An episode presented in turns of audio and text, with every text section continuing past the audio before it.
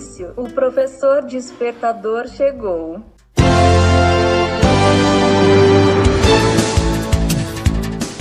Olá, eu sou o professor Diante Vasconcelos e estou aqui para mais um podcast.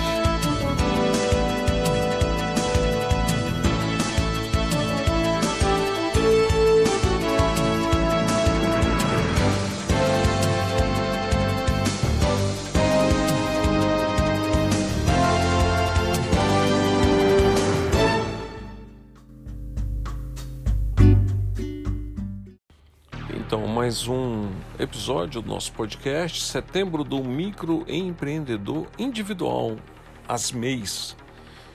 A partir de setembro entra em vigor a resolução número 59 do CGSIM,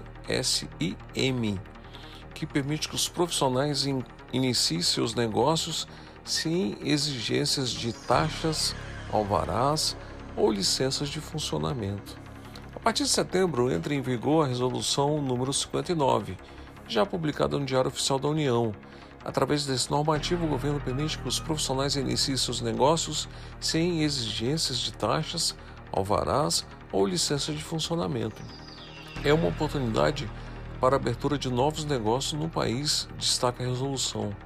No artigo 7 é vedado à União, aos Estados, ao Distrito Federal, aos municípios e às e ainda as demais entidades e órgãos exigirem taxas emolumentos, custos, inclusive prévios às suas renovações ou valores a qualquer título referente à abertura inscrição ao registro, ao funcionamento, ao alvará, à licença, à dispensa de licença ou alvará, ao cadastro, às alterações e procedimentos de baixa, encerramento e aos demais itens relativos ao MEI incluindo os valores referentes a taxas, a emolumentos e demais contribuições relativas aos órgãos de registro.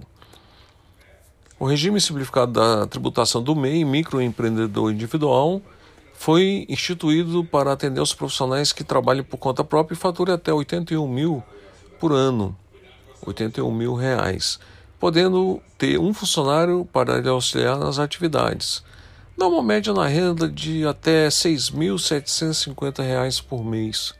Formalizados, os microempreendedores passam a ter direito previdenciários, podem emitir notas fiscais eletrônicas e com pagamento fixo mensal de 53,25 a 58,25 centavos de reais estarão regulares perante o fisco e não têm outros impostos a recolher sobre o seu faturamento. Maravilha, né? Através de um termo nas, de ciência e responsabilidade, com efeito de dispensa de alvarás, licença de funcionamento, o MEI estará dispensado as obrigações burocráticas, como é a obtenção de alvarás e licença de funcionamento. No entanto, para a obtenção dessa dispensa, alguns requisitos legais serão exigidos pelo Estado e pela Prefeitura do município para a dispensa de alvará de licença e funcionamento. Maravilha, as coisas estão se modernizando, estão desburocratizando. Fique com Deus e até o próximo podcast. Lembrando que esse podcast só é possível pelo patrocínio da EW.